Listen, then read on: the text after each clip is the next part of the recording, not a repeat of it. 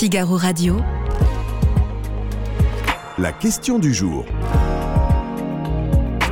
Vincent Roseron.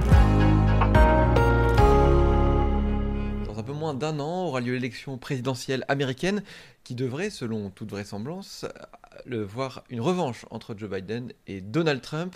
Et c'est ce qui inspire notre question du jour aujourd'hui sur le site du Figaro. Êtes-vous inquiet d'un possible retour de Donald Trump au pouvoir? Et pour en parler, je suis avec Philippe Gély. Bonjour Philippe.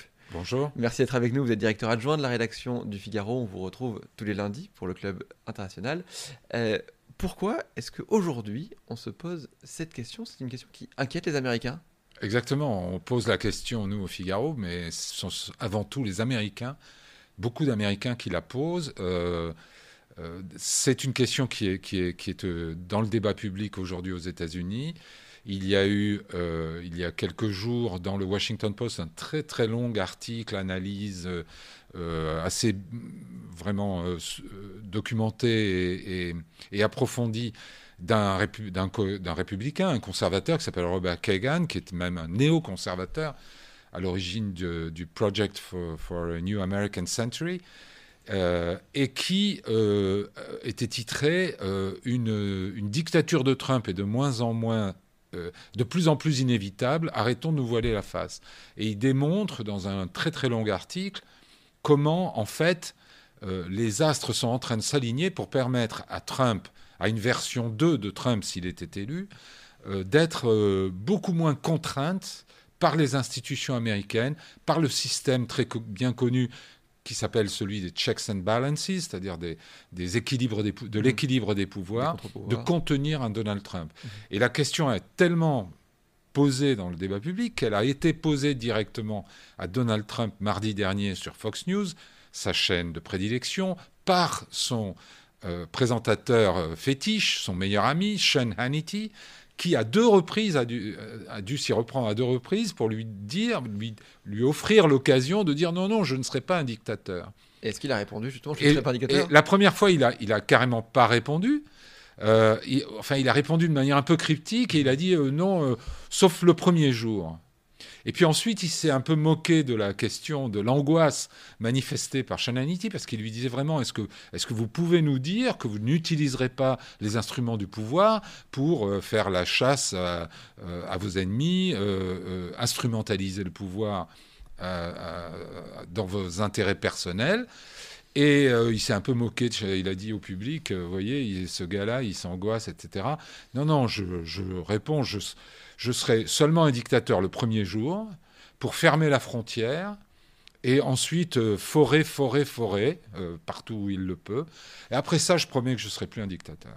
D'accord, donc, mais les, les, Américains, du coup, le, le prennent, le, le, prennent au mot, euh, s'inquiètent? Non, bien, bien, sûr que les supporters de Trump euh, ne, ne, ne, ne, voient pas ça comme, une, euh, comme le risque d'une dictature, même si, en réalité, ce qu'ils aiment chez Trump, c'est le, le, dirigeant autoritaire mmh. et, et, qui n'en fait qu'à sa tête et qui n'écoute pas beaucoup les conseillers. Mais il faut bien se remettre dans le contexte de la première, du premier mandat de Donald Trump, où il y avait ce qu'on appelait à l'époque pour rassurer un peu l'opinion, des adultes dans la pièce. C'était euh, euh, les anciens, euh, les grands généraux au Conseil de sécurité nationale, comme euh, euh, directeur de Chief of Staff de la Maison Blanche, c'est-à-dire secrétaire général mmh.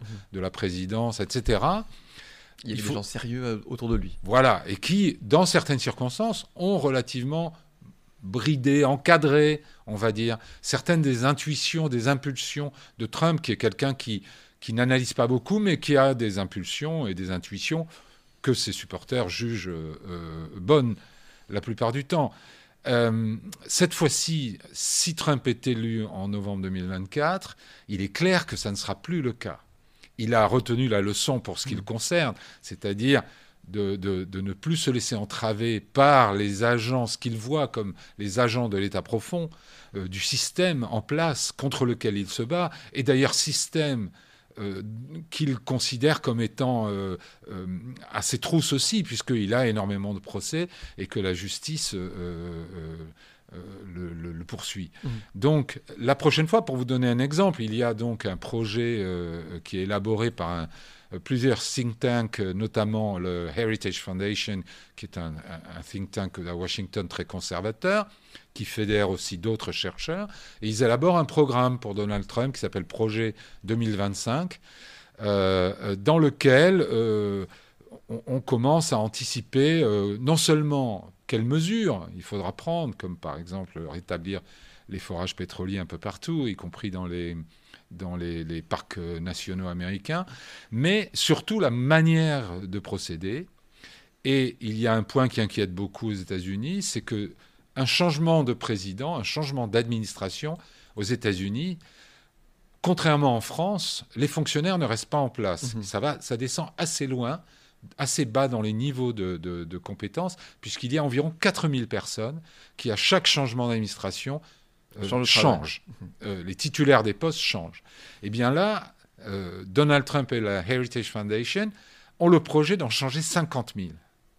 c'est que encore plus voilà, C'est-à-dire que là, on, tombe au niveau de, du, du, fonctionnaire qui est simple exécutant, qui a consacré toute sa vie à obéir à son chef et à, et à, mettre en place les, les, mesures euh, qui ont été décidées au-dessus de lui. Mm. C'est-à-dire qu'on ira très très loin pour installer des loyalistes partout. Mais, mais, mais il faut avoir euh, de la, de la main-d'œuvre pour ça, des, du monde pour remplacer Absolument, il faut de la main-d'œuvre, mais elle est recrutée précisément dans le fan club de Trump. Et n'oubliez pas que euh, Donald Trump, non, certes, a perdu l'élection de 2020 avec plus de 4 millions de voix euh, de retard sur euh, Joe Biden, mais il avait lui-même fait le meilleur score euh, en termes de voix brutes, 7 millions de plus qu'en 2016.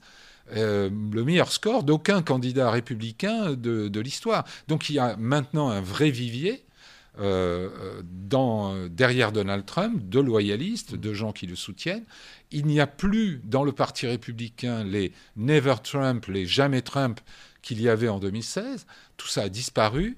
Euh, y compris au Congrès. Hein. ils sont les, les, les, conservateurs mmh. À l'ancienne sont complètement marginalisés. Tout le monde s'est rangé derrière Donald Trump aujourd'hui au Congrès Disons que c'est pas encore tout à fait tout le monde. D'ailleurs, il y a un certain nombre de candidats qui voudraient, qui disputent à, mmh. Donald Trump la, la, nomination, l'investiture du Parti républicain. Mais une des choses que dit d'ailleurs Robert Kagan dans cet article, c'est que dans 13 semaines, c'est réglé.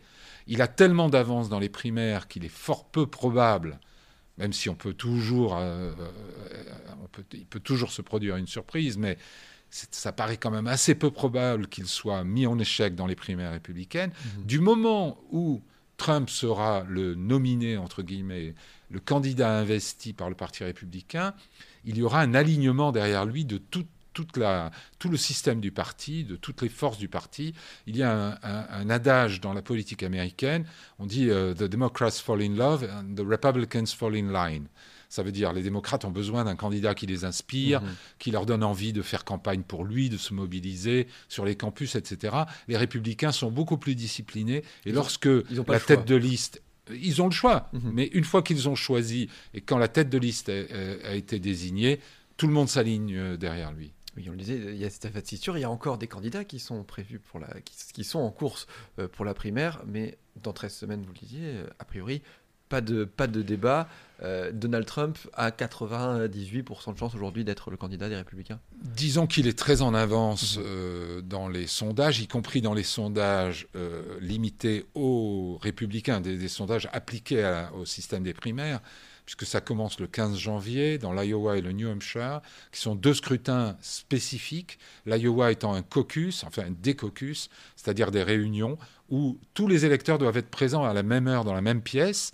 il y a un jeu comme ça de position, on se met autour, à tel endroit si on soutient tel candidat dans la pièce, et ensuite au tour suivant on se, on se coagule euh, et dans le New Hampshire, c'est ce qu'on appelle vraiment la démocratie de clocher. C'est une primaire normale, on vote, mais la plupart des candidats euh, euh, arpentent les 99 comtés de, ce petit État, font, vont haranguer des groupes de 10, 15, 20 personnes dans des casernes de pompiers. C'est vraiment la démocratie locale, et normalement, on ne peut pas s'y soustraire. Eh bien, Donald Trump, lui, s'y soustrait puisque non seulement il ne participe pas au débat entre les candidats républicains, mais il ne fait même pas ce travail des jambes, entre guillemets, en anglais, on appelle ça le legwork, euh, le travail des jambes de faire le, d'arpenter le terrain. Et pourtant, il a 40 points d'avance d'après les sondages dans parce New Parce qu'il n'en a pas besoin, parce qu'il est tellement en avance. C'est comme finalement les débats. Il ne participe à aucun débat depuis le début. Voilà. Mais bon, Ron DeSantis, le, gouverneur de Floride, euh, croit encore à la possibilité de gagner le caucus de l'Iowa.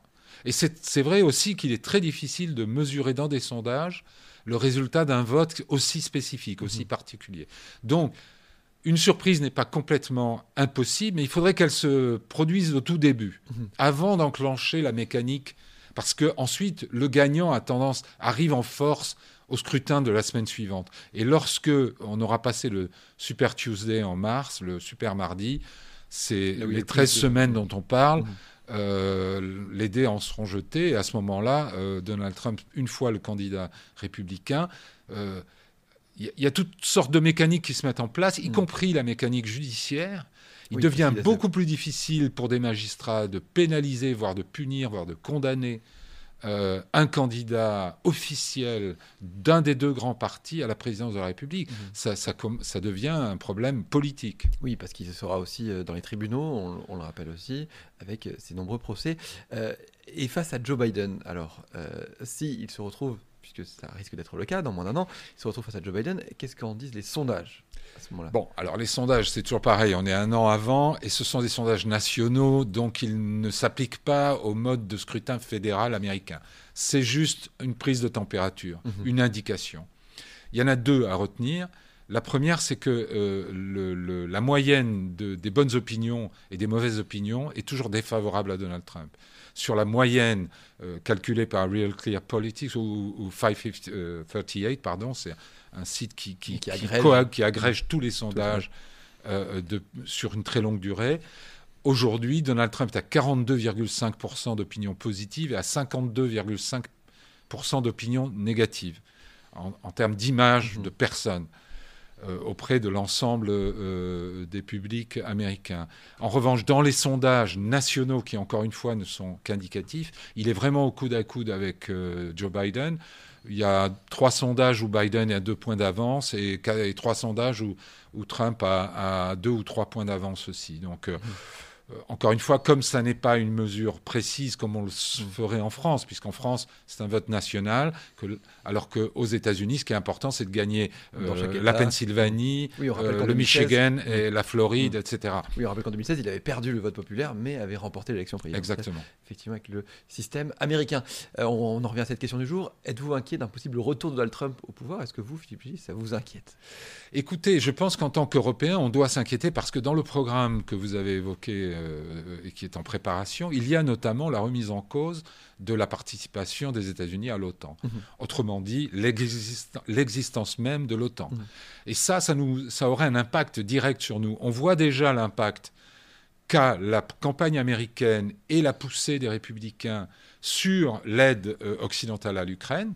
Euh, la nuit dernière, le Congrès américain a refusé de voter l'enveloppe d'aide demandée par le président Biden pour l'Ukraine. Euh, cette aide est, fait aussi l'objet de blocages chez les Européens.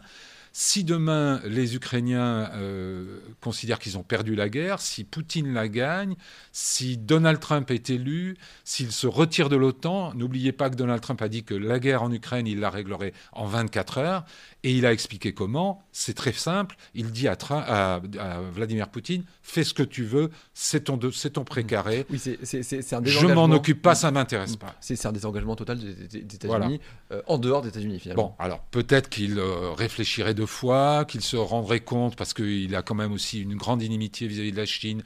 Donc, euh, laisser la bride sur le coup à, Vladimir Poutine pourrait finalement affaiblir aussi l'Amérique face à la Chine.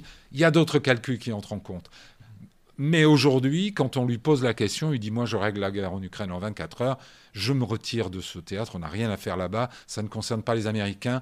Donc l'Europe se retrouve seule face à un Vladimir Poutine qui a lui-même mis son pays en économie de guerre. Mhm. Donc j'aurais tendance à répondre oui à votre question. Êtes-vous inquiet d'un possible retour de Donald Trump au pouvoir? Eh bien, les internautes du Figaro sont d'accord avec vous à 51,18%. Euh, merci d'avoir été avec nous, Philippe Gély.